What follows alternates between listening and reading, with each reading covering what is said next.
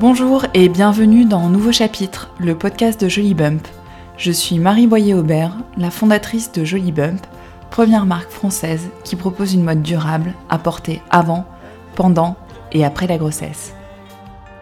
J'ai créé cette marque suite à ma propre grossesse, avec la volonté d'accompagner les femmes dans l'aventure de la maternité, par mes vêtements, mais aussi en créant du sens vis-à-vis de ce sujet intense et vibrant. Ce podcast, c'est le blog audio de Jolie Bump. Dans chaque épisode, je reçois une femme pour l'interroger sur sa vision et son vécu de la maternité, sur la relation de la femme qu'elle est à la maman qu'elle est devenue et sur la transmission. Si vous souhaitez découvrir Jolie Bump, rendez-vous sur notre site internet jolibump.com et pour vous, chères auditrices et auditeurs, un bon d'achat de 10 euros vous est offert avec le code podcast. Maintenant, place à l'épisode. Bonne écoute!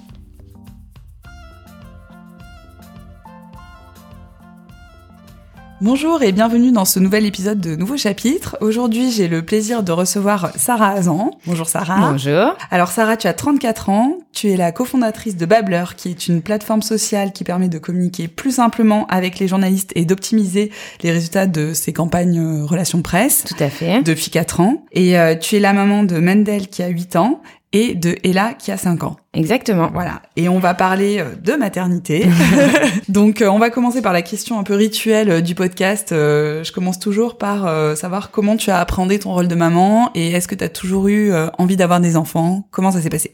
Euh, oui, alors ça, je pense que oui, j'ai toujours eu envie d'avoir des enfants depuis très très jeune. Euh, j'ai toujours été un peu maternelle, un peu maternante euh, avec euh, mes cousins, cousines, euh, avec les enfants de notre entourage, etc. Donc ça, c'est sûr que j'ai toujours eu cette cette envie-là. Je pense que je me projetais pas forcément, tu vois, je me disais pas dans quel timing je voulais devenir maman, etc. Mais en tout cas, c'est clair que c'est toujours une envie que que j'ai eue. Et du coup, comment ça s'est passé en fait? Donc, t'as rencontré le, le, bon, quoi. Exactement. Euh, et, euh, et, ça s'est concrétisé. Euh, ben, en fait, voilà. Je pense que, enfin, je m'étais quand même fixé un petit objectif, c'est-à-dire qu'une fois que j'ai rencontré mon, mon mari, je m'étais dit que j'aimerais être maman de deux enfants avant 30 ans. D'accord, ah oui quand même, c'était clair. Ouais. Et comme je me suis mariée jeune à 25 ans, euh, du coup ça me laissait quand même un peu de temps quoi. Et après c'est vrai que c'est plus mon mari euh, qui a poussé un peu les choses euh, ouais. pour euh, pour qu'on accélère sur ce sur ce point-là. Moi j'avoue j'étais pas forcément prête. Bon voilà j'avais envie d'avoir des enfants mais tu vois je me suis pas dit euh, bon ça y est c'est maintenant. Mmh. Donc du coup j'avais aucune pression par rapport à ça. Et voilà j'ai arrêté mon mode de contraception et puis en fait ça arrivera quand ça arrivera quoi. Ouais. Bon, bah, ça arrivait assez vite puisque trois mois après je suis tombée en enceinte. Écoute, j'ai eu une maternité qui s'est, euh, enfin une grossesse pardon, qui s'est très bien passée pour ouais. mon fils. Je j'ai pas du tout de souvenirs, tu vois, j'étais pas ni malade. Bon, j'avais un peu des, des, nausées, des trucs comme ça au départ, mais franchement, en fait, euh, j'étais comme pas enceinte quoi. Et en plus, je travaillais euh, pas mal déjà, donc j'ai jamais été auto-centrée sur, tu vois, à regarder mon corps changer, à mmh. regarder mon ventre, à me poser des questions. En fait, voilà, je vivais comme si j'avais rien de plus ou de moins que d'habitude. Ouais et puis euh, en attendant que, que, que, ça arrive quoi. Ouais. Donc voilà, après quand ça a commencé à, à faire euh, 7 mois, 7 mois et demi de grossesse, là je commençais à être vraiment très impatiente. Euh, alors je sais pas si j'étais impatiente de découvrir mon enfant. Euh, oui, forcément, mais j'étais surtout impatiente que ça s'arrête parce que en fait, ça commence dès que ça commençait à être un peu handicapant, ouais. euh, voilà, j'avais envie que ça s'arrête. Donc j'ai euh, accouché en avance euh, avec mmh. trois semaines d'avance pour euh, pour mon fils. Et voilà, c'était un accouchement qui s'est plutôt euh, bien passé au départ. Après, j'ai eu des petites complications qui ont fait que donc j'ai dû accoucher un peu plus rapidement avec des forceps, etc. Et j'ai eu un petit choc à la naissance de mon fils parce que en fait, les forceps ont été mis de travers. Donc au lieu qu'il mmh. les ait euh, sur les oreilles, il les a eu sur la figure. Et en fait, il est sorti euh, bah, défiguré par les forceps, quoi. Et comme personne m'a expliqué que c'était les forceps qui l'avaient défiguré, j'ai pensé que euh, mon fils était défiguré, en fait, euh, tu vois, qu'il avait de nature, un, quoi. de ouais. nature, quoi. Ouais. Et en fait, la première image que j'ai eue de lui, bah, c'est ça, quoi. C'était un enfant euh, complètement défiguré. Mmh. Et j'ai eu un choc, euh, et donc j'ai eu beaucoup de mal, bon, de un, à m'approprier euh, mon enfant parce que j'étais en état de choc et je réalisais pas trop ce qui m'arrivait. Et en plus ce qui était hyper euh, euh, embêtant c'est que à la fois le personnel médical autour de moi et mon mari, etc. Enfin, tout le monde faisait comme s'il n'y avait rien en fait. Donc j'avais l'impression d'être la seule à me rendre compte qu'il était complètement défiguré, bon, et très clairement qu'il était horrible. Enfin, tu vois, mais c'est pas voilà. Et en plus, je pouvais même pas en parler avec quelqu'un puisque tout le monde avait l'air de me dire que tout était normal, quoi. Ouais, c'était tabou, quoi. Voilà. Donc ça a duré, euh, voilà, les premières heures euh, après sa naissance euh, où j'étais en état de choc et du coup je me, je m'exprimais pas du tout, quoi. J'étais mm. et et au bout de deux heures, quand je suis, j'étais en salle de réveil, il y a une sage-femme qui est venue me voir en me disant mais vous avez pas l'air bien, etc. Et je savais pas comment lui dire. En fait, j'avais j'avais hyper honte de dire mais mon enfant est horrible, il est complètement défiguré. Euh, je m'attendais pas du tout à ça parce que, bien évidemment, qu'en fait, euh, avec du recul, je m'en fous en fait qu'il soit beau ou moche. C'était pas ça le sujet. Mais c'est juste que je comprenais pas que personne me dise rien quoi. Oui, oui. Et donc j'ai fini par euh, par craquer et mettre à pleurer et dire mais en fait mon enfant est complètement défiguré, il est horrible. Enfin je, suis hyper choquée, etc. Et en fait, c'est que euh, trois heures après qu'elle m'a dit, mais pas du tout, euh, euh, c'est juste les forceps, et avec de 48 heures d'arnica, ce sera passé, quoi. Parce que ça lui avait fait quoi, en fait En fait, ça lui avait aplati le nez, remonté la bouche, rapproché les yeux. Ah enfin voilà, on aurait dit qu'il avait à la fois un bec de lièvre, plus le nez écrasé, plus les yeux collés, quoi. Donc, c'était quand même, tu vois, c'est dur quand tu commences dans la vie comme ça, quand même. Mais bon... Donc c'était un peu compliqué. Et puis en fait, très vite, ça s'est rétabli. D'accord. Mais je pense que je suis restée quand même un peu euh, avec un espèce de, je sais pas, une espèce d'angoisse quand même, qu'il soit euh, malade ou qu'il ait un problème. Ce qui fait qu'après, il m'a fallu quand même longtemps avant de m'approprier mon rôle de mère, quoi. À peu près un mois, tu vois. Le premier mois, vraiment, j'étais dans un rôle hyper automatique d'infirmière, quoi. Hmm. C'est-à-dire que je suivais euh, exactement ce qu'il fallait que je fasse. Et j'étais assez angoissée parce que je me suis sentie envahie euh, d'une responsabilité immense. Hmm. Et ça, je l'avais pas du tout anticipé. Et je me suis sentie devenir adulte d'un coup, quoi. Du jour au lendemain, je me suis dit, mais c'est horrible, en fait. C'est-à-dire que la vie de cet être humain dépend de moi, quoi. Mm. Donc, euh, c'est une responsabilité qui est énorme. Et en fait, j'arrivais pas à passer par-dessus ça. Mm. Tu vois, pour, euh, pour kiffer juste le moment, quoi. J'arrivais pas, j'étais trop, trop envahi par ce, ce, sentiment de responsabilité que euh, j'avais beaucoup de mal quoi. J'étais vraiment euh, j'étais vraiment l'infirmière euh, du bébé quoi. Mais et c'est au bout vraiment d'un mois bah tu sais déjà quand le bébé commence à être un peu plus pas autonome mais c'est déjà un peu un peu moins angoissant. Puis toi tu commences à prendre tes marques etc et je me rappelle très bien du jour où je me suis sentie mère. Et c'était ouais à peu près un mois après on était chaque fois que je raconte ça je me dis c'est vraiment pas du tout glamour. Mais on était chez Quick en train de manger un burger. et euh, j'avais mon fils dans les bras et d'un coup, je sais pas, c'est comme si euh, d'un coup j'avais lâché prise et, et, je me suis dit ah là c'est mon fils, c'est à moi, c'est je sais pas, j'ai d'un seul coup je me suis sentie envahie d'un sentiment de plénitude, de bien-être et tout ça et ça a commencé comme ça quoi. T'as eu un déclic quoi. C'était vraiment tu, tu j'ai vraiment un déclic quoi. Euh, ah oui, je me rappelle exactement comme c'était hier quoi. Ah et du moment et de ce que ça m'a fait quoi. Donc euh, donc voilà et c'était c'était pas simple, mais euh, ça s'est bien terminé, du coup. T'avais quel âge, en fait, quand tu eu ton fils? J'avais 26 ans, euh, presque 27. Et en fait, je pense que ce qui est un peu dur, euh, c'est que on te répète trop que, mm. en fait, quand ton enfant va te le poser sur le ventre, ça va être le plus beau jour de ta vie, que d'un seul coup, tu vas être, tu vas te sentir mère tout de suite, que ça va être une évidence, etc. Et comme moi, bah, c'était pas du tout ce qui m'était arrivé. Mm bah, je me sentais un peu coupable parce que j'arrêtais pas de me dire mais il faut que faut absolument que je, je me mette dans mon rôle de mère etc parce que j'en avais complètement conscience hein, que j'étais mm. complètement à côté.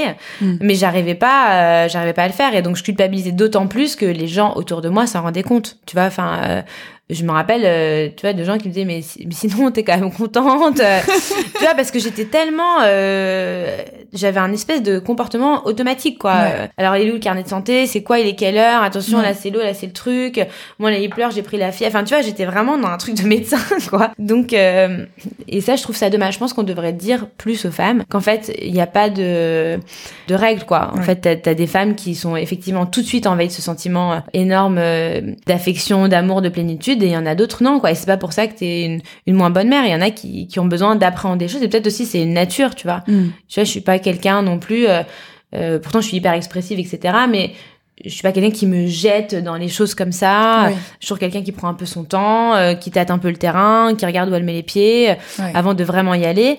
Bah tu vois peut-être qu'en fait euh, la maternité je l'ai gérée de la même manière quoi. Mm. c'est à dire que j'ai d'abord euh, commencé à apprendre les choses et après je me suis abandonnée dans l'histoire quoi. Ouais bien sûr. Puis surtout quand à ton âge du coup à 26 ans t'avais pas forcément euh, beaucoup de... j'imagine tu devais pas avoir beaucoup de copines qui non j'étais la première de toutes mes copines qui avaient des enfants du coup c'est difficile de partager les trucs aussi quoi il y a eu ça il y a eu donc, donc, du coup l'accouchement qui a été un peu un choc je pense que ça ça a joué. Après j'ai eu aussi après l'accouchement j'ai eu un problème médical où j'ai failli faire une septicémie aussi. Et ça c'est un peu glauque mais je, je m'en fous je le raconte toujours parce que je pense qu'il faut que tout le monde le sache. En fait ils m'ont oublié toutes les compresses en fait à l'intérieur. Non c'est pas vrai. J'ai déjà entendu des histoires comme ça mais j'ai toujours l'impression que c'est des il y, en avait, il y en avait 28, hein, donc euh, c'était pas une ou deux compresses qui m'ont c'est 28 compresses. Et donc, bah, littéralement, j'ai failli donc mourir, quoi. euh, ce qui fait que après l'accouchement aussi, voilà, je suis rentrée chez moi, j'étais très très fatiguée, j'étais malade, j'étais fiévreuse, j'avais du mal à marcher, j'avais du mal à me lever. Enfin, donc ça aussi, ça, tu vois, ajouté au côté. Euh, pas féerique du moment quoi que j'étais en train de passer quoi. Et ils s'en sont rendu compte. Enfin, tu t'en es rendu compte au bout de combien de temps en fait de bah, Une semaine après être sortie de la maternité, donc quand même ah, ouais ouais, ouais c'est ça, une semaine. Euh, D'accord. Enfin, en fait, huit jours après la naissance de mon fils, je pouvais plus euh, me lever de mon lit, quoi, du tout. Donc au début j'étais très mal, euh, jour après jour j'étais de plus en plus mal, mais on, on disait c'est les hormones, euh, on disait oui mais de toute façon t'es aussi douillette, euh, et puis l'accouchement, tu vois c'est tout un truc, fallait, tu pensais pas que t'allais t'en remettre comme ça, c'est normal etc. En fait pas du tout. non non je m'en suis rendu compte parce que du coup j'étais vraiment trop mal, non, mais je disais c'est pas possible, en fait je prends des antidouleurs toute la journée et je pleure de douleur, donc à un moment donné c'est, je veux bien être chochotte mais bon quand même quoi. Et donc on a appelé la maternité qui a dit ah non mais c'est pas du tout normal, et ils ont fait venir une sage-femme et c'est quand elle m'a ausculté euh, elle est devenue blême, tu vois. Euh, elle a dit, bah, je, dois vous annoncer quelque chose, je sais pas trop comment vous le dire. Mais en gros, là, vous êtes en train de faire une infection généralisée, hein, donc euh, il faut... Non, ils ont pas dû m'opérer, heureusement. Ouais. Ils ont pu les retirer sans m'opérer. Et après, j'ai dû prendre un espèce d'antibiotique hyper fort... tu vois, pour enlever, voilà. Puis après, j'ai eu l'angoisse aussi, tu vois. Je me dis, ça se trouve, je vais être stérile, ça se trouve, ça m'a endommagé. Ouais. Tu vois, enfin, bon, bref tout, tout, ça mélangé, ça m'avait pas non plus mis dans des conditions euh, idéales euh, tu bah, vois, pour gérer le truc. C'est un, c'est un événement assez important en fait, effectivement, dans, dans le départ. Euh, voilà, donc je pense que forcément ça a joué aussi quoi. Et, euh, et du coup, ta deuxième grossesse? Alors ma deuxième grossesse c'était vraiment complètement différent. Donc la grossesse en elle-même, elle s'est moins bien passée. Alors pas euh, physiquement, parce que physiquement, de toute façon, moi, mes grossesses, j'ai jamais eu de, de, de problème. Donc j'ai, euh, je l'ai géré, enfin je l'ai pas géré en fait, enfin je l'ai euh, laissé se développer, mais j'ai, j'ai rien fait de spécial. Par contre, c'était une période où je travaillais énormément parce qu'on était en train de lancer Babbler. Et du coup, et ça c'était dur quoi, parce que en fait j'avais une espèce de pression mm. Complètement ridicule que je m'étais mis moi-même, qui était de dire il faut absolument que je prouve que c'est pas parce que je suis enceinte que je vais moins contribuer au projet, c'est pas parce que je suis enceinte que je vais moins travailler euh, voilà. Et en fait, on devait lancer Babbler. On a lancé une espèce de bêta test de Babbler en octobre 2012 et moi j'ai accouché en novembre, tu vois. Donc c'est vraiment, euh, on a fait le, la soirée d'inauguration. J'étais enceinte de presque huit mois. Euh, mm. Les gens pensaient que j'allais accoucher pendant la soirée. Enfin, c'était n'importe quoi, quoi.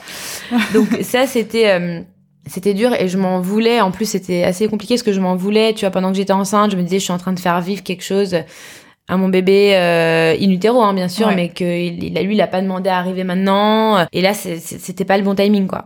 J'arrêtais pas de me dire mais pourquoi j'ai fait ça? C'était pas le bon timing. J'aurais jamais dû euh, parce que j'ai pas choisi hein, de tomber enceinte tout de suite. Je m'étais juste dit bah je vais arrêter la contraception et on verra et ça arrivait pile au, au même moment. Et après je me disais faut que j'arrête de dire ça faut que j'arrête de dire que c'est pas le moment parce que ça se trouve après mon enfant va ressentir que c'est comme s'il était pas voulu alors que c'est pas du tout qu'il était pas voulu hein. vraiment j'avais euh, très envie d'avoir un deuxième enfant puis en plus c'était bien ça rentrait dans mon plan aussi de deux enfants avant 30 ans etc mais c'était euh, c'était un peu schizophrène comme truc quoi. C'était très compliqué. Et après quand j'ai accouché donc l'accouchement s'est passé hyper bien. Et là pour le coup euh, j'ai pas du tout eu de tu vois je suis, je suis tout de suite rentrée dans mon rôle de mère. J'étais tout de suite hyper fan de ma fille etc Enfin voilà, en plus c'était un truc différent. J'avais déjà un garçon, donc euh, voilà. Si pendant la grossesse j'étais inquiète euh, de me dire euh, comment mon fils allait réagir aussi, parce que mon fils j'étais tellement j'avais tellement une relation fusionnelle avec lui que je me disais oh là là comment je vais faire pour faire de la place à quelqu'un d'autre sans que lui il souffre? Donc ça je me posais pas mal cette question là et en fait finalement ça c'est pas du tout euh, ça n'a pas du tout posé de problème et chacun a trouvé sa place de manière assez euh, naturelle. Ouais. mais par contre voilà quoi j'ai dû reprendre le boulot tout de suite euh, au bout de 15 jours j'ai dû retravailler. Enfin déjà je travaillais plus ou moins. Tu vois je suis sortie de la maternité deux jours après je suis retournée au bureau parce que ma fille a un 17 et que le 24 faut faire la TVA et qu'il fallait que j'aille au bureau faire la TVA donc c'était un peu glauque. Franchement c'était glauque. C'était un peu glauque et euh, et moi j'étais très mal euh, je faisais un espèce de baby blues euh, mais tu vois pas du tout assumé. Donc quand j'étais au bureau je me disais mais qu'est-ce que je fous là? Enfin c'est n'importe quoi quoi. J'ai un bébé qui a 15 jours qui est avec une nounou c'est n'importe quoi. Et, et quand j'étais chez moi je me disais tout ce travail qu'on a qu'on a mis en place pour monter cette boîte et là je suis en train de faire je suis en train d'être à la maison avec mon bébé et j'abandonne tout le monde. Enfin, c'était hyper hyper compliqué. au début, en plus j'ai beaucoup maigri tout de suite, donc il y avait aussi la fatigue, mm. pas que physique, mais enfin morale, mais aussi physique. J'étais fatiguée, je perdais mes cheveux. Enfin bon bref. Puis ma fille supportait pas le lait, ils avaient pas trouvé qu'elle était allergique, donc en plus elle était hyper difficile, elle pleurait beaucoup, donc la nuit je dormais pas, le matin j'étais au bureau. Enfin bon, c'était n'importe quoi. Franchement, c'était n'importe quoi. Et avec du recul, je me dis, je ne comprends pas pourquoi je me suis imposé un, mm. un truc comme ça qui m'a franchement traumatisé. Enfin, tu vois, là, je veux plus d'autres enfants. Je pense que je veux plus d'autres enfants parce que, euh, voilà, j'ai une vie qui fait que je trouve que déjà, euh, tu vois, d'en gérer deux, c'est déjà un, vrai boulot. Mais aussi, je pense que j'ai été quand même un peu traumatisée, tu vois, du, du dernier truc. Et après, je peux m'en vouloir qu'à moi-même, hein, parce que tu hmm. vois, en plus, je travaille avec ma, avec ma sœur. Je veux dire, elle aurait mille fois compris. Euh, même parfois, elle dit non mais Sarah, tu vas tomber malade, euh, tu devrais faire attention, etc. Donc, si je lui avais dit, écoute, euh, voilà, je dois prendre un peu de recul, je dois travailler autrement, elle l'aurait compris. Mais vraiment, c'était un truc avec moi-même, quoi. Je, hmm. sais pas, il fallait que je me prouve un truc ridicule. Enfin bon, bref. Et au bout de 3-4 mois, j'étais voir ma pédiatre. Et ça aussi, c'était un autre déclic. Et j'étais avec avec mon mari et on disait qu'on n'en pouvait plus, qu'on comprenait pas pourquoi notre bébé pleurait autant. Et tous les pédiatres me disaient mais non, mais vous avez eu un premier bébé qui pleure pas, donc euh, en fait mm. c'est juste que vous avez pas l'habitude. Et moi je disais mais non, mais ma fille elle a quelque chose, j'en suis sûre. J'ai changé de pédiatre, j'ai été voir une nouvelle pédiatre qui m'a dit non mais là elle a une œsophagite, en fait elle a l'œsophage qui est complètement brûlé, elle est complètement intolérante au lait euh, que vous lui donnez, donc il faut absolument tout changer, etc. Bon bref, et puis donc elle a fait, elle a pris un peu, euh, enfin elle a fait la consultation et elle a dit sinon vous ça va et moi je dis bah oui oui ça va. Et mon mari faisait des grands gestes en disant non non il savait, il savait pas comment le dire devant moi parce qu'il voyait bien que moi je l'assumais pas quoi. Mm. donc euh, il essayait de lui faire passer un message et donc elle m'a dit non mais j'insiste vraiment vous vous êtes sûr que ça va parce que vous avez l'air quand même amaigri fatigué etc et donc là j'ai fini par euh, craquer tu vois mais peut-être j'aurais pas craqué si mon mari avait pas poussé un peu le truc si elle avait pas et euh, elle me dit mais qu'est-ce qui va pas etc. Donc je lui ai expliqué cette histoire de, de place quoi. Tu vois je dis je sais pas, je, je, je, suis pas à ma place, je suis à ma place nulle part. Je me sens pas une bonne mère, je me sens pas une bonne entrepreneur. Euh, enfin et en fait elle elle m'a dit mais vous savez euh, moi j'ai cinq enfants mm-hmm. et quand j'ai commencé de travailler au début, euh, j'avais, je donnais mon numéro de portable à mes patientes, et quand elles m'appelaient le soir euh, chez moi, euh, je m'enfermais dans une pièce et j'arrêtais pas de dire à mes enfants de se taire, parce que voilà, il fallait pas que mes patients sachent que j'étais chez moi, comme s'il fallait que je sois toujours disponible, etc. Elle me dit avec le recul, c'est tellement ridicule, quoi, parce que les gens qui m'appelaient, c'est des gens qui avaient des enfants et des problèmes avec eux, qui pouvaient mille fois comprendre qu'en fait, moi aussi j'avais des enfants et que quand je décroche à 21h, bah oui, je suis avec mes enfants en fait. Et elle m'a dit en fait, ce que j'ai compris, c'est que ce qui est vraiment important, c'est la qualité du temps qui est passé avec eux. Elle m'a dit en fait, vos enfants ils connaissent rien d'autre qu'une mère qui travaille en fait. Mm. Donc ils peuvent pas, c'est pas comme un enfant qui aurait été avec une mère qui travaille pas et d'un seul coup la mère se met à travailler ou là il peut y avoir un changement, mais eux ils savent pas ce que c'est en fait mm. une mère qui travaille pas. Donc pour eux c'est normal, c'est y a rien de, de bizarre. Mm. Ce qui est important c'est que quand vous soyez chez vous, vous soyez à votre place chez vous, que vous soyez bien, et quand vous passez du temps avec eux, même si c'est une heure par jour, cette heure-là, elle doit être euh, de qualité, quoi. Et euh, donc arrêtez de vous mettre la pression que vous n'êtes pas assez là, que vous n'êtes pas assez présente, mais dites-vous, voilà, c'est pas grave, en fait, si je suis là deux heures, les deux heures, c'est à fond, et et donc ça, j'ai commencé à l'intégrer et après, ça a été beaucoup mieux, quoi. Après, j'ai commencé à trouver mon équilibre. Donc quand je rentrais chez moi, je mettais mon portable en silencieux mm. jusqu'à ce que je les couche, etc. Et une fois qu'ils étaient couchés, si j'avais des appels à faire ou des mails à faire, je me remettais au boulot, tu vois. J'ai vraiment travaillé sur ce côté euh, qualitatif des choses. Mm.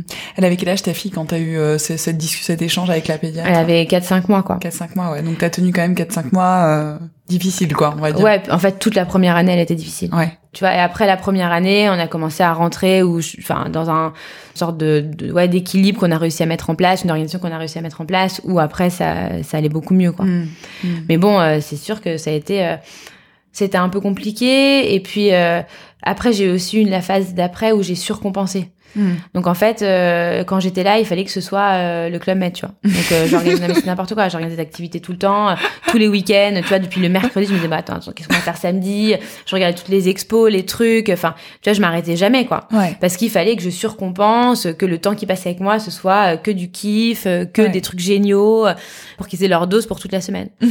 Donc en fait, du coup, moi j'étais tout le temps crevée parce qu'en fait, la semaine je bossais, le week-end j'étais en mode animatrice, machin. Donc c'était les ateliers, les trucs, je courais partout, etc. Et au bout d'un moment, euh, mon mari m'a dit, mais en fait, on peut pas juste rien faire, quoi. Tu vois, on peut pas juste rester chez nous, euh, euh, tu vois, faire de la pâte à modeler, regarder un film, rien, faire rien, tu vois. On n'est pas obligé d'être dans des activités tout le temps, quoi. Donc ça aussi, ça a été une deuxième phase où, où en fait, j'ai compris que mes enfants, en fait, ils, aimaient aussi être juste à la maison, pas forcément un truc organisé. parce que même ça, tu vois, j'avais du mal à lâcher prise sur ça, tu vois. Je me disais, même le rien, il doit être organisé, quoi. Hmm. Donc rien faire, ça veut dire quoi? Ça veut dire bah on reste traîné à la maison, on fait, faut quand même qu'ils mangent, faut quand même qu'ils, tu vois, tu vois, donc il faut que tu fais pas rien, donc il faut quand même t'organiser un minimum. Ouais, c'est sûr. Donc voilà quoi. Donc il m'a fallu quand même du temps, tu vois, avant de trouver vraiment le parfait truc de pas surcompenser et, euh, et, voilà quoi. Et comment en fait t'as trouvé ta place dans cette organisation et celle de ton mari aussi? Enfin comment vous répartissez les choses? Parce que du coup. Euh... Ouais, ben en fait, on a tous les deux des emplois du temps un peu euh, compliqués. Euh... Il travaille beaucoup aussi, ton mari. Ouais, il travaille aussi beaucoup. Donc du coup, on a, en fait, on s'est organisé. Lui, en fait, il a un restaurant, donc euh, mhm. parfois, il doit faire la fermeture du restaurant le soir, donc il rentre à minuit et demi. Donc on s'est organisé pour que ça, ça, n'arrive pas plus que deux fois par semaine. D'accord. Après, exceptionnellement, ça peut être plus, mais euh, de manière générale, c'est plutôt euh, deux, trois fois par semaine max. Et dans ce cas, les soirs où lui, euh, il est pas là, ben moi, je dois être à la maison à 19h. Et mhm. dans ce cas, ben en général, je m'occupe des enfants et après, une fois qu'ils sont couchés, je, je finis ma journée, quoi, en fait. Et puis euh, les jours où, euh, où lui est là, bah du coup, euh, moi je peux rentrer plus tard. Alors ce qui est compliqué, c'est qu'en fait on n'est pas beaucoup les quatre ensemble. Ouais. mais par contre le week-end, voilà, le week-end on est tout le temps avec eux, on fait plein de trucs à partir du vendredi soir, parfois même le jeudi soir on se fait des dîners tous les quatre, etc. Hmm. Avant je travaillais le week-end, maintenant moi exceptionnellement si j'ai un gros dossier ou j'ai une urgence, mais sinon je m'organise pour pas avoir à travailler le week-end quoi. D'accord. Le week-end je m'occupe vraiment que d'eux. ok. Voilà quoi. Et après en fait en semaine, enfin moi c'est un sujet qui m'intéresse pas, pas mal l'organisation parce que je trouve que effectivement, enfin, j'en discute avec beaucoup de mm. beaucoup de femmes dans le podcast et je le vis moi aussi. Enfin, en fait, au quotidien, comment comment tu t'organises Enfin, de toute façon, là, ils vont tous les deux à l'école maintenant. Ouais, mais en euh, fait, tout est hyper millimétré. Voilà. C'est-à-dire qu'en fait, le soir, avant de me coucher, je prépare les tenues et les cartables. D'accord. Le matin, euh, je me réveille tous les jours à la même heure, donc euh, c'est 7h15. Et je les réveille, je leur donne le petit déjeuner, etc. Je les habille. Ouais. Et ensuite, c'est mon mari qui prend le relais, qui les dépose à l'école. Comme ça, moi, je finis de me préparer pour pour aller bosser. Et ensuite, on a une, une nounou qui les récupère euh, à la fin de la journée, qu'il les garde, qu'il donc pour le coup qu'il les douche, qu'il les met en pyjama, etc. Jusqu'à ce que nous on arrive à 19h euh, et qu'on prenne le relais quoi. D'accord. Mais de toute façon c'est organisé au millimètre quoi. Et les vacances scolaires c'est organisé hyper longtemps à l'avance. Soit ils sont chez mes parents, soit ils sont au centre aéré, soit je les ai inscrits à un stage, une activité, un truc. Mais en tout cas, euh, tu veux pas vraiment laisser place au hasard. Quoi. Ouais, c'est très organisé. Et tu vois très bien que quand t'as oublié de préparer les affaires euh, la veille, que le lendemain matin, à 10 minutes près, t'es en train de tout foirer. Et du coup, tu t'énerves, enfin, tu t'énerves, tu speeds tout le monde, euh, alors qu'ils mm. ont rien demandé, quoi. Ouais, c'est clair. Mais bon, maintenant ils sont un peu plus grands, donc euh, là on a décidé qu'on allait euh, leur mettre à la rentrée un petit réveil matin euh, dans leur chambre, comme ça ils peuvent se réveiller eux-mêmes, ils peuvent commencer à se préparer. Enfin, tu vois, ils mm. sont plus autonomes maintenant quand même. Oui, j'imagine que cette organisation, t'as réussi à la mettre en place à partir du moment où ils ont été quand même. ouais, quand ils ont, ils, ont, ils ont, commencé à rentrer à l'école, c'était quand même beaucoup plus simple. Quoi. Ouais. Et donc un autre type de question, c'est comment la maternité, est-ce que la maternité a, changé ton rapport à la vie? Est-ce que tu vois la vie différemment depuis que t'es devenue maman ou Ouais, bah, que... c'est sûr. Ça c'est sûr, bah, en fait, de plusieurs manières, euh, bah déjà, en fait, ça te permet de relativiser tout, quoi. Mm. Parce que, en fait, tu te dis finalement, tout ce qui est à côté, c'est toujours moins important. Alors, mm.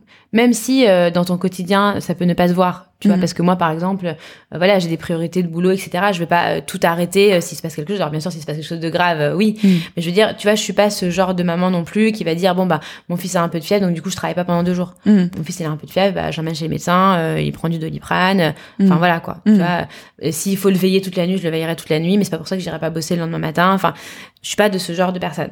Mais, par contre, c'est sûr que c'est, c'est ma priorité et c'est mon équilibre, il est clairement dans, dans ma famille, quoi. Mm. Donc ça, ça, ça t'aide, c'est-à-dire que tu te dis, en fait, demain, si tout s'arrête, c'est-à-dire que si je perdais mon job, euh, si euh, j'avais n'importe quel problème, etc., j'ai ça et ça, c'est toute ma vie en fait finalement. Mm. Donc euh, tu relativises beaucoup plus. Euh, tu dis que finalement, euh, enfin voilà, il y a des trucs tellement plus graves que euh, tu mm. vois nos problèmes du quotidien pour lesquels on s'emmerde. Et puis après, je pense que ça m'a appris. alors déjà, j'ai beaucoup grandi avec mes enfants parce que mm. c'est beaucoup d'introspection. Tu sais, quand en fait tes enfants, c'est quand même un peu ton miroir. Hein, donc mm. tu les vois, parfois ça fait un peu peur, quoi. tu les vois reprendre des expressions ou des mimiques ou donc bah ça t'oblige toi à te remettre en question, etc et puis la patience aussi, tu vois. Alors moi, mm. je suis pas du tout quelqu'un de patient, donc euh, bah, ça t'oblige à être patient, ça t'oblige à être dans la compréhension, ça t'oblige à voilà. Donc je pense que ça ça a changé ma vision de la vie et moi en tant que personne, euh, ma façon d'être euh, aussi, tu vois. Et en quoi ça a changé ta façon d'être, tu dirais? Bah, je pense que je me suis un peu calmée, enfin dans le sens où voilà, j'étais effectivement un peu impatiente de tout, un peu. Je pense que ça m'a apaisée en fait, mm. le fait d'avoir des enfants. Et aussi, c'est un énorme réconfort. C'est-à-dire que, tu vois, avant, euh, quand tu bosses, t'as des problématiques de boulot et tout, tu rentres chez toi, tu restes, tu te prends la tête, tu réfléchis mille fois. Je prenais les choses à cœur, à fond, tu mm. vois.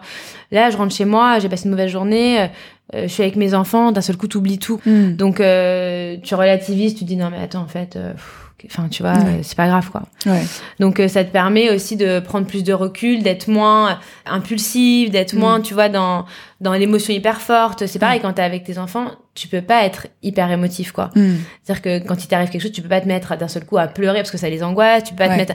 Donc t'es obligé aussi d'apprendre à, à prendre sur toi, euh, même dans tes relations. Euh, tu vois, je vois avec mon mari, etc. Parfois, s'il si fait un truc qui me plaît pas ou quoi, je peux pas commencer à m'énerver ou quoi. Il y a mes enfants à côté, donc je dois apprendre à, me contenir, à attendre que ce soit le bon moment de dire les choses, etc. Et avec eux, c'est pareil, quoi. Mm. Quel est euh, quel rapport entretiens-tu avec ton corps de maman? Bah ça en fait, alors moi j'ai pas trop aimé être enceinte. J'ai pas, enfin moi je trouvais pas que c'était très beau d'être enceinte. Mm. je trouve que c'est beau sur les autres, mais sur moi, euh, j'ai pas euh, trouvé que voilà. J'ai pas tellement grossi pour mes deux grossesses. En fait, je pense que j'ai fait euh, en sorte que bah, de retrouver mon corps d'avant très vite quoi. Mm. Donc euh, bon, c'était pas très dur dans le sens où j'ai pas pris 25 kilos donc euh, mm. forcément c'est pas non plus très compliqué. Mais c'est vrai que par contre euh, voilà déjà enceinte je faisais un peu attention et après euh, clairement j'ai fait attention à ce que je mangeais, je me mm. suis remise au sport. Donc en fait j'ai pas l'impression d'avoir un corps de maman dans le sens où j'ai pas un corps qui est abîmé par la mm. grossesse etc euh, comme il y a des, des femmes qui parfois peuvent les pauvres enfin c'est pas évident mm. euh, j'ai mon corps qui a changé c'est sûr que j'ai pas mon corps de jeune fille mais je sais pas je me le suis un peu approprié alors parfois je suis un peu dure avec moi-même aussi mais maintenant je relativise plus aussi quoi mm. je suis un peu dure où je me dis bah oui euh, j'aimerais bien être plus musclée j'aimerais bien être plus ceci plus cela ah, avant d'avoir des enfants j'étais quand même mieux c'était mais bon, enfin, je sais pas. Je crois que, tu sais, c'est des trucs que je me dis, mm. mais en fait, au final, euh, je fais pas grand chose pour que ça change, quoi. Le seul truc, c'est que je me suis mise au sport. Ouais. Euh, parce que j'avais pas envie de devenir euh, ramolo. Et en fait, finalement, le sport, ce que ça m'apporte, c'est bien plus que ça, quoi. Donc, euh, mm. finalement, ça me permet surtout de me défouler, etc., et d'être mm. dans un truc tonique. Tu fais quoi comme sport? Je fais du fitness, euh, j'ai un coach qui m'aide parce que ça c'est pareil, j'avais aucune volonté, euh, tu vois, donc c'est voilà. C'était la seule, la seule possibilité, c'est vraiment quelqu'un qui vient chez toi euh, et, euh, et, qui t'oblige quoi. Sinon j'y arrivais pas quoi. Donc ouais, je fais du fitness, je fais un peu de running, voilà. Quoi. Ouais. tu fais ça plusieurs fois par semaine? Bah j'essaye deux fois par semaine, ouais. Ouais. Et ça, c'est le temps que tu arrives à trouver pour toi ou t'arrives ah à te ça, ménager temps, Ça, c'est mon temps pour moi, ouais. Ouais, c'est que ça. Ou t'arrives à te ménager d'autres moments pour toi de temps en temps bah, De temps en temps, quoi. Ouais. Mais quand je dis de temps en temps, ça veut dire, euh, voilà, un dîner de temps en temps avec des copines, ou euh, voilà, une fois de temps en temps, bah oui, je vais chez le coiffeur, ou je vais mm. aller me faire les ongles. Ou... Mais bon, ça reste euh, forcément, tu vois, hyper euh, occasionnel par rapport à tout le reste, quoi. Ouais. En fait, je pense que j'ai trouvé un truc, c'est-à-dire que dans mon boulot, je suis bien. Enfin, tu vois, je m'entends hyper bien avec les gens avec qui je travaille. Du coup, c'est un plaisir d'aller bosser, même si euh, il y a des hauts et des bas, il y a des moments plus durs que d'autres. Mais tu vois, ça m'apporte aussi un certain équilibre, ouais. qui fait que je suis pas en, en besoin d'avoir absolument du temps que pour moi, quoi. Ouais. Et mes enfants sont plus grands, donc si j'ai envie de rester euh, dans ma chambre à bouquiner un truc pendant qu'ils font autre chose, je peux le faire, tu vois, ce que je pouvais pas euh, faire avant, quoi. Bien sûr. Donc ça, ça là-dessus, je pense que j'ai trouvé mon équipe. Ça a pas toujours été le cas. C'est pareil, il y a des périodes, il y a des moments aussi où il y a un an et demi, deux ans bah, je sais pas, tu vois, j'avais pas envie d'être chez moi, quoi. Mm. Alors, je l'ai compris après, hein, c'est-à-dire quand je suis revenue chez moi. Mais tu vois, je travaillais beaucoup plus tard, euh, j'allais à beaucoup plus à des événements de boulot. Et puis, au bout d'un moment, je me suis dit, non, mais ça, en plus, c'est un engrenage, parce que plus tu commences à faire ça, plus on t'invite, et plus on t'invite, et plus t'es jamais dispo, etc. Et c'était une période où, oui, je pense que j'avais besoin d'un peu plus de fun, quoi. Ouais, de. j'avais envie un peu, euh, tu vois, de lâcher prise, de me dire, je suis pas qu'une maman, j'ai envie de sortir avec des copines, prendre des verres, faire des, euh, événements de boulot, rencontrer mm. des gens, découvrir de nouvelles personnes. Mais bon, après, il a fallu que je me recadre un peu, que je trouve un équilibre pour que ce soit pas non plus plus qu'une fois ou deux par semaine, pour pas mm. que ça impacte non plus euh, le reste, quoi. Et c'est intéressant ce que tu dis parce que c'est parfois difficile quand on devient maman de, de se ressentir euh, à nouveau femme, en fait. Est-ce que toi, euh, comment ça s'articule ce rôle? T'as réussi à réunir les deux ou est-ce qu'il y a des moments où tu te sens femme et des moments maman? Enfin, voilà, comment ça se passe pour toi? En fait, moi, j'ai pas trop ce, à part ce truc vraiment qui est de la responsabilité d'être parent. Ouais. J'ai pas, en fait, je suis, euh, je suis moi de la même manière, quoi. Que je suis, mm. je suis avec mes enfants, avec mes amis, avec mon mari. Il n'y a pas de moi maman et moi femme. Enfin, tu mm. vois, j'ai pas fait la distinction de ça. Mes enfants, je leur parle comme je te parle. Mm. Enfin, je leur raconte ma journée. Parfois, je leur raconte des trucs de boulot. Je, je suis pas du tout dans un truc comme ça. Mais par contre, ce qui me, ce que j'ai trouvé, c'est que le fait d'être dans un cadre, parce que c'est un cadre, hein, que tu le veuilles ou non, parce que tu es obligé de suivre un, certain cadre pour que tes enfants soient bah, équilibrés, etc., ça t'enlève toute la partie euh, un peu impro de ta vie, quoi. En fait. Euh, de te dire, ah bah tiens, là, je rentre du boulot, euh, j'ai envie de sortir, quoi. Il fait beau, j'ai envie d'être dans une terrasse. Surtout l'été. Voilà, donc là, tu vas, bah, il faut que si t'as pas prévu d'avoir une nounou, bah, tu peux pas. Si t'as pas prévu la babysitter, tu peux pas d'un seul coup à 19h trouver une babysitter qui va débarquer chez toi. Euh, voilà, tes enfants ils comprennent pas que tu viens de rentrer d'un seul coup tu pars alors que enfin c'était pas prévu. Donc ce que j'ai trouvé c'est que parfois ça t'enlève un peu le côté fun du truc, mm. de ta personnalité, c'est-à-dire mm. le bah, qui est lié à l'improvisation des choses quoi, de dire bon allez soyons un peu fous, on s'en fout, euh, on fait un peu que ce qu'on a envie quoi. En fait, tu peux plus vraiment le faire. Donc euh, bah ça, ça c'est pareil. Je pense que c'est comme tout, quoi. Euh, ça se compense un peu, et puis parfois il faut s'autoriser de dire, bah ouais, je prends une babysitter en dernière minute, c'était pas prévu, mais c'est pas grave, quoi. En fait, là, j'ai juste envie de sortir, ou euh, t'appelles ton mec et tu dis, bah écoute, euh, c'est prévu que je rentre dîner avec vous ce soir, mais en fait, j'ai juste j'ai pas envie, quoi, ce soir. Ça, mm. c'est hyper dur, tu vois, au début de dire. Ouais. En fait, j'ai pas trop envie, j'ai envie de faire autre chose, tu vois, parce que quand t'es une mère, c'est un peu. En fait, j'ai pas trop envie d'être avec vous.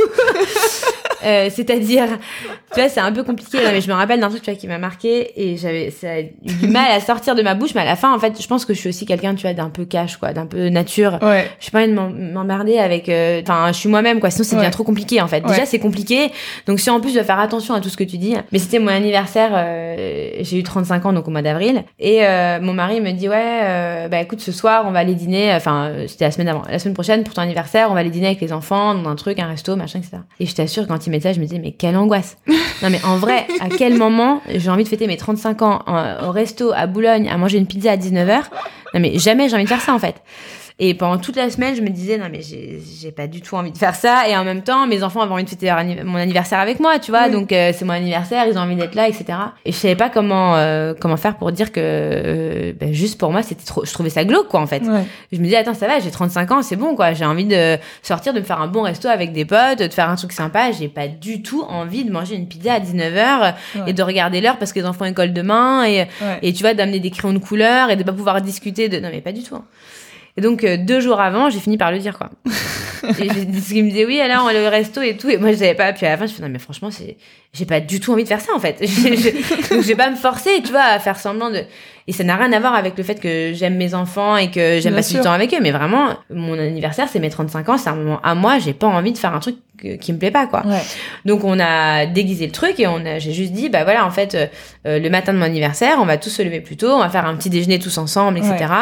Euh, le week-end, on le fêtera ensemble et tout. Mais le soir de mon anniversaire, euh, je sors avec mon mari et du coup, on est sorti, on s'est fait un resto cool, on a retrouvé des potes et je suis rentrée chez moi à 2 heures du mat et j'étais bien contente de ma soirée. Et, voilà, quoi, tu vois, et c'était sympa. Mm. Donc parfois, je pense que c'est un espèce de truc de culpabilité qu'il faut arriver à dépasser. Ouais. De dire en fait stop quoi, tu vois. Euh, en fait, mm. je me fais déjà, j'ai déjà assez de contraintes dans ma vie de tous les jours. Mm. Euh, c'est déjà assez contraignant de devoir gérer euh, mon emploi du temps, celui de mes enfants, de mon mari, mon boulot, mon truc. Donc franchement, si de temps en temps je peux pas kiffer juste parce que j'ai envie, mm. après c'est c'est hyper oppressant quoi en fait. Ouais. Donc donc ça maintenant, pareil, je j'arrête de culpabiliser quoi. Ouais, t'as réussi à surmonter ce sentiment. je me dis maintenant qui est assez ressenti par tout le monde en fait. Oui, non euh, mais tu vois après tu, tu juste tu fais une liste quoi dans ta tête quoi. Tu dis attends en fait si je fais le point là sur les trois derniers mois, franchement euh, voilà je coche toutes les cases quoi. Enfin je suis là le soir, les, machins, les week-ends. Moi euh, je veux dire ça m'amuse pas forcément d'aller regarder Bisounours au ciné. Enfin faut mhm. te le dire tu vois. C'est sympa de passer du temps avec tes enfants mais en vrai c'est pas un kiff pour moi. Ce que j'aime c'est de les voir heureux et de les voir passer un bon moment. Mhm. Donc je pense que si je coche le nombre de fois où je fais des trucs pour leur faire plaisir de temps en temps, euh, franchement, ça va, quoi. Je mm. peux aussi, moi... Euh, et parfois, ils me le disent, tu vois. Parfois, ils me disent, ah bon, tu sors, euh, tu vas faire quoi? Et franchement, je leur dis. Je leur dis, mais attendez, vous êtes gonflés. et oh, tous les jours, c'est pour vous, machin. ça va, je peux aussi, moi, de temps en temps, faire un truc sympa. Tu vois, et après, ils le comprennent, quoi. bien sûr. Parfois, je les, je les taquine avec ça, tu vois. Quand maman, c'est quoi le dessert? Ou maman, t'as ramené ça? Et tout, je dis, vous, vous m'avez préparé quoi ce soir à manger? Ah, il me regarde, je dis bah vous posez pas la question vous de ce que je mange. bah ça va, moi je peux oublier hein, je peux oublier, mais j'ai oublié les petits Suisses, voilà j'ai oublié. Bah toi tous les jours t'oublies de, de demander ce que je vais manger. Bah moi tu vois aujourd'hui j'ai oublié un truc. tu vois t'es obligé de les faire euh, relativiser quoi. Bien sûr, bien sûr. Et aussi ça c'était un truc que je m'étais toujours dit, je veux pas être euh, l'esclave de mes enfants. Ouais. Je veux être à leur disposition euh, dans le sens tout est dû. Hmm. En fait je suis obligée de rien en vrai. Enfin la seule chose dont je suis obligée et qui est mon droit par enfin mon obligation parentale, c'est de faire en sorte qu'ils grandissent dans des bonnes conditions, qu'ils soient en bonne santé et de prendre soin d'eux. Mm. Mais après, tout le reste, il y a rien qui enfin je suis pas obligée en fait. Ça, ça me fait plaisir de leur faire plaisir mais et ça c'est hyper important pour moi qu'ils le comprennent. Mm. qu'en fait je suis pas obligée de faire ça et quand je leur fais des kiffs et que je leur fais des trucs sympas c'est parce que j'ai envie de leur faire plaisir. Et du coup c'est sympa aussi que en retour quand je leur demande un truc pour me faire plaisir bah eux aussi ils le fassent quoi. Mm, bien sûr. parce que c'est du donnant donnant tu vois. un échange ouais c'est clair. Il y a toute une espèce de zone grise en fait euh, où on met le curseur euh, enfin c'est à nous aussi de mettre le curseur effectivement et, et de bah, moi je trouve ça hyper important que tes enfants ils comprennent que euh, enfin voilà c'est mm. dans dans la vie les relations elles doivent être win-win. Ça doit être ça doit être juste quoi. Il n'y en a pas mm. un euh, qui doit tout le temps se démener et l'autre euh, être assis sur ses lauriers. Et c'est pareil à la maison hein, pour euh, débarrasser. Maintenant ils débarrassent leur assiette ils mettent leur assiette. Enfin je suis pas censée être leur femme de ménage non plus. Donc bien évidemment que la majorité des choses c'est moi qui le fais. Mais tu vois sur des petits trucs où je leur dis par exemple quoi. Ouais, le soir, par exemple, tous les soirs, avant de dormir, je leur dis, faut ranger votre chambre avant de dormir. et maintenant, ils ont. Alors, j'ai trouvé un argument aussi, et qui je pense est vrai, ceci dit. je pense que quand tu as une chambre qui est en bazar, je pense que tu dors mal en fait. C'est exactement ce que je dis à ma fille tout le temps. Voilà. Donc moi, j'aurais trouvé un truc qui rime très bien. Je leur dis une chambre en bazar, c'est une chambre où on fait des cauchemars. Donc si vous voulez bien dormir, vous rangez votre chambre. Et maintenant, ils ont pris ça hyper à cœur. Donc euh, tu vois, parfois avant de dormir, il y a deux trois trucs. Non non, mais j'ai pas envie de faire des cauchemars là. Je vais ranger parce qu'on sait jamais. Et maintenant, ils rangent leur chambre. Mais en fait, ça veut juste dire, bah oui, quand tu as une chambre en ordre, dans ta tête, t'es en ordre. Quoi. Donc euh, tu ranges tes affaires euh, ou parfois maman je peux avoir de l'eau je dis bah en fait tu peux aussi te lever ouvrir le frigo tu vois. Enfin mm. toi aussi t'as deux bras toi aussi tu peux y aller. Donc euh, mm. donc euh, je pense que c'est important tu vois de les responsabiliser. Et d'ailleurs donc je voulais te poser la question sur la transmission et sur les valeurs que tu veux leur transmettre. Donc je voulais savoir déjà s'il y a des valeurs essentielles que tu veux transmettre à tes enfants. Et aussi ce que je trouve intéressant comme tu as un garçon et une fille comment tu gères en fait la différence de, de bah, entre eux? Et est-ce que tu les élèves différemment ou bas enfin voilà comment ça comment tu ressens ça? Alors sur la transmission, euh, bah, les valeurs qui me tiennent à cœur, c'est hmm. surtout euh, la tolérance et l'ouverture d'esprit. C'est hmm. hyper important pour moi que mes enfants fassent pas de distinction entre les gens. Enfin, il n'y a pas hmm. des gens qui sont mieux que d'autres, peu importe leur religion, leur classe sociale, etc. Et ça, je fais hyper attention à ce qu'ils soient mélangés euh, parce que dans leur milieu scolaire, c'est dans une école privée, donc ils sont pas forcément, tu vois, au fait de bah, que tous les enfants vivent pas comme eux. Donc j'essaie de les mélanger avec d'autres enfants, euh, de leur faire prendre conscience que voilà, eux, ils, sont, ils font partie des gens qui ont beaucoup de chance. Donc c'est important. La tolérance, l'ouverture d'esprit, la curiosité aussi. Mhm. Mais je pense que ce que je leur transmets le plus, c'est euh, en fait que dans la vie, si tu veux quelque chose, faut aller le chercher. Mm. Ce que j'aimerais pas, tu vois, c'est que ce soit des enfants euh, un peu pourri gâtés, mm. euh, qui attendent que les choses tombent tout cru. C'est vraiment tout ce que j'aime pas chez les gens, en fait. Et donc ça, c'est important qu'ils aient la notion d'effort, la notion de voilà, de se fixer des objectifs, d'arriver à faire des choses, de pas laisser tomber, mm. voilà, de croire en eux aussi. Donc moi, je leur donne énormément confiance en eux. Je suis toujours en train de les rassurer sur eux, sur ce qu'ils sont. Tu vois, par exemple, quand ils ont des mauvaises notes à l'école ou quoi, je les franchement je les je les engueule jamais quoi. Je leur mm. dis bon bah c'est aujourd'hui c'était moins bien demain ce sera mieux. Le principal c'est que t'abandonnes pas. Mm. si tu fais rien euh, et que t'as une mauvaise note bon bah en fait moi je leur dis moi c'est ton problème moi c'est ta vie en fait. Moi ma mm. vie déjà je l'ai déjà fait j'ai déjà été à l'école etc donc c'est toi qu'est-ce que tu veux en fait pour toi-même. Et ça c'est vrai que je les je leur ai jamais parlé comme des bébés et que je leur ai toujours euh, fait passer ce type de message. Et donc les responsabiliser euh, c'est hyper important. Et, après sur tu les élèves voilà pareil, je les élève exactement pareil. Donc quand on débarrasse les garçons comme les filles, on range les mhm. chambres, c'est les garçons comme les filles. Euh, si ma fille a envie de faire du foot, elle fait du foot. Bon, après, elle préfère la danse, mais euh, voilà, si mon fils, il a envie de faire de la danse avec ma fille parce qu'elle est en train de faire un spectacle de danse à la maison, il a envie de le faire, je l'encourage à le faire. Mhm. Il n'y a pas de... On fait pas trop de distinction. Après, c'est vrai que j'ai quand même un garçon qui est très garçon dans le j'allais dire dans l'opérationnel, la fille qui fait des transitions au boulot, euh, dans, le, dans le côté pratique des choses. Par contre, il est ultra sensible, tu vois. donc ça, je travaille énormément là-dessus parce que il a parfois honte euh, de ses émotions, tu vois, il veut jamais qu'on le voit pleurer par exemple. Ça, je, suis obligée toujours de lui dire que, mais en fait, euh, on s'en fiche quoi. Enfin, mm. il a envie de pleurer parce qu'il est, il est ému par un truc ou il est vexé ou il est blessé, pas parce que c'est un garçon qui doit pas pleurer. Mm. Mais ça, tu vois, le problème c'est que toi, tu fais un gros travail là-dessus et à l'école, ça te foire tout le truc. parce que si à l'école il tombe et qu'il pleure, tout le monde va lui dire ah tu pleures, un garçon ça pleure pas. Donc c'est c'est quand même chiant. Mais en tout cas, moi, j'insiste euh, vachement sur ça. Mm. Et pareil avec ma fille, qu'elle a autant de possibilités que son frère euh, et qu'elle peut mm. prétendre à autant de choses que son frère et euh, pareil de lui donner vachement confiance en elle aussi quoi. Mm. Donc je les élève vraiment pareil. Et euh, par rapport à la transmission, est-ce que tu penses que ton rapport à ta mère influe sur ta, ton vécu de la maternité? Ouais, c'est sûr, c'est sûr. En fait, ma mère, elle, est, elle est plutôt, c'est plutôt une maman angoissée. Mm-hmm. Enfin, angoissée, pas maladif, hein, mais je veux dire, oui, elle a, elle a tendance à quand même, ouais, elle est assez inquiète. et moi, j'essaie de ne pas l'être. En fait, j'ai toujours essayé d'être l'opposé de ça. Mm. Mais en fait, malgré moi, à chaque fois que je fais quelque chose, euh, je suis en train de me dire ah, qu'est-ce que ma mère dirait si elle voyait ça? Ou parfois, quand je suis un peu border sur un truc, je me dis bon allez, ça va. Non mais si ma mère, elle, si jamais il leur arrive un truc, après ma mère va me dire que. Donc ça, je pense qu'en fait, euh, il faut apprendre à vivre avec, mais en fait, on peut pas. C'est l'héritage familial et culturel qu'on a. Mm. Tu vois, moi, je suis dans un truc où la culpabilité, c'est un truc hyper, enfin, enfin, c'est un truc familial et hyper mm. pesant sur les femmes. Bon, bah, j'essaye de travailler pour moi le, le gérer différemment, mais après, je pense que mm, tu peux pas euh, te séparer, te détacher de ton héritage familial, c'est pas possible. Après, par contre, ce que je fais, c'est que bah, je l'exprime, tu vois. Et parfois, je dis à la mère, non, mais attends, là, t'exagères. Euh, j'ai pas envie de me culpabiliser pour ça. Il y a pas de raison, etc. Et à côté de ça, euh, elle a aussi une relation différente avec mes enfants que ce qu'elle a eu avec nous. Donc, euh, puis ma mm. mère, elle c'est quelqu'un qui est hyper présent dans notre vie et qui euh, s'occupe énormément de nous, qui est hyper maternelle. Donc, mm. euh, c'est comme tout le monde, hein, elle a ses super bons côtés et elle a ses petits défauts. Mm. Voilà. Donc, moi, j'essaye de, de, composer avec ça pour être moi-même sans être trop influencée par, par le reste, quoi. Mais je pense que c'est dur quand même. Vraiment, c'est compliqué. Ouais. Et donc pour finir cette interview, euh, est-ce que tu, est-ce qu'il y a quelque chose en fait que tu aurais euh, voulu qu'on te dise Enfin, est-ce que tu aurais voulu qu'on te prévienne de quelque chose euh, avant que tu deviennes mère?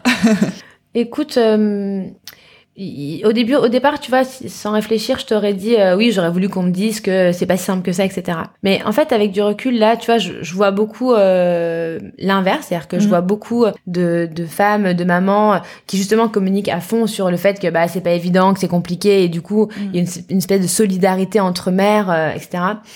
Non, je pense que donc je trouve ça hyper bien en fait qu'on arrive à communiquer sur les deux choses. Donc mhm je peux dire oui, j'aurais peut-être voulu qu'on m'explique plus. Euh, en tout cas, euh, surtout au moment où tu deviens mère, que euh, voilà, c'est pas forcément un nuage de bonheur mm. et ça m'aurait évité des angoisses et des remises en question, ça c'est mm. sûr. Mais après, je trouve que de toute façon, c'est quand même quelque chose de formidable et c'est une expérience qui est génialissime. Et je pense que ce qui est intéressant, c'est de pouvoir partager ça avec plein d'autres femmes et finalement, tu te rends compte que on a des problèmes similaires, mais chacune est unique, chacune a son expérience. Donc c'est très compliqué parce que tu sais, parfois tu te projettes, quelqu'un va mm. te, tu te projettes, ou tu te dis, ah oui, non, mais elle, elle a vécu ça, elle me l'a raconté, ça se trouve, moi, il va m'arriver pareil, et ça joue sur ta manière d'élever tes enfants, tu vois. Donc, moi, je pense qu'il faut rester euh, très, euh, il faut avoir énormément confiance en soi, mm-hmm. et se dire qu'en fait, personne d'autre que toi connaît tes enfants, en fait. Mm. Et personne d'autre que toi sait comment faire avec eux en particulier. Mm. Et donc, tu auras beau lire tous les bouquins que tu veux, tu auras beau écouter tous les conseils que tu veux, etc. Il faut pas être influençable. Parce que, euh, voilà, c'est, toi, toi fais-toi ton propre avis et, euh, propre chemin, parce que ça je trouve ça insupportable. Les gens qui te disent ah mais tu devrais faire ci ah mais tu devrais faire ça ah mais moi mon fils dès que j'ai mis ça en place ça a super bien marché et toi ça marche pas donc en plus t'es hyper découragé tu te dis ben, en fait euh, c'est moi c'est le c'est mon fils c'est quoi enfin en fait non euh, il faut tu prends un peu de chez tout le monde tu fais ta propre sauce et surtout tu restes toi-même tu n'inventes mm. pas un personnage. Tu vois moi j'ai lu pas mal de trucs sur l'éducation positive où on disait oui il faut pas crier il faut pas ceci. Mais moi je suis méditerranéenne en fait je parle fort mm. oui je peux crier parfois etc et de l'autre côté je suis hyper affectueuse, euh, tu vois, je couvre mes enfants d'amour, etc. Bon, bah, euh, le truc, ça marche pas. Tu vois, il disait, mm. alors, si votre enfant vous énerve, vous buvez un grand verre d'eau et vous pensez à toutes les raisons pour lesquelles vous l'aimez. Et donc, bah, moi, franchement, quand je suis hyper énervée contre mon enfant, euh, je pense pas à toutes les raisons pour lesquelles je l'aime. Je pense mm. qu'il doit être puni, là, et qu'il m'énerve. Et que c'est tout. Et mm. c'est pas grave. Bah, tant pis, tu vois. Oui, oui, il faut faire son propre chemin et voilà. Donc, c'est ça. C'est le plus important, c'est ça, je pense. D'accord. Bah, c'est une bonne, euh, c'est un bon conseil. Bah, écoute, merci beaucoup, Sarah. Merci à toi. Et pour suivre Sarah, donc, donc c'est sur Babbler, donc babbler b a b l e rfr Donc ça, c'est euh, le site de, euh, de Babbler. Et sinon, moi, sur je, suis, Instagram. Euh, je suis sur Instagram, c'est babbler-rp. Et moi, je suis à Azan Sarah sur Instagram. Ok, super. Bah, merci beaucoup. J'espère que cet épisode vous a plu. Si c'est le cas, n'oubliez pas de vous abonner sur iTunes et de laisser un avis et 5 étoiles. Pour ne rien manquer des futurs épisodes et de l'actualité de Jolly Bump, rendez-vous sur Instagram at Jolybump et sur Facebook. Nouveau chapitre est une coproduction Jolie Bump et Indie Crew. À très bientôt.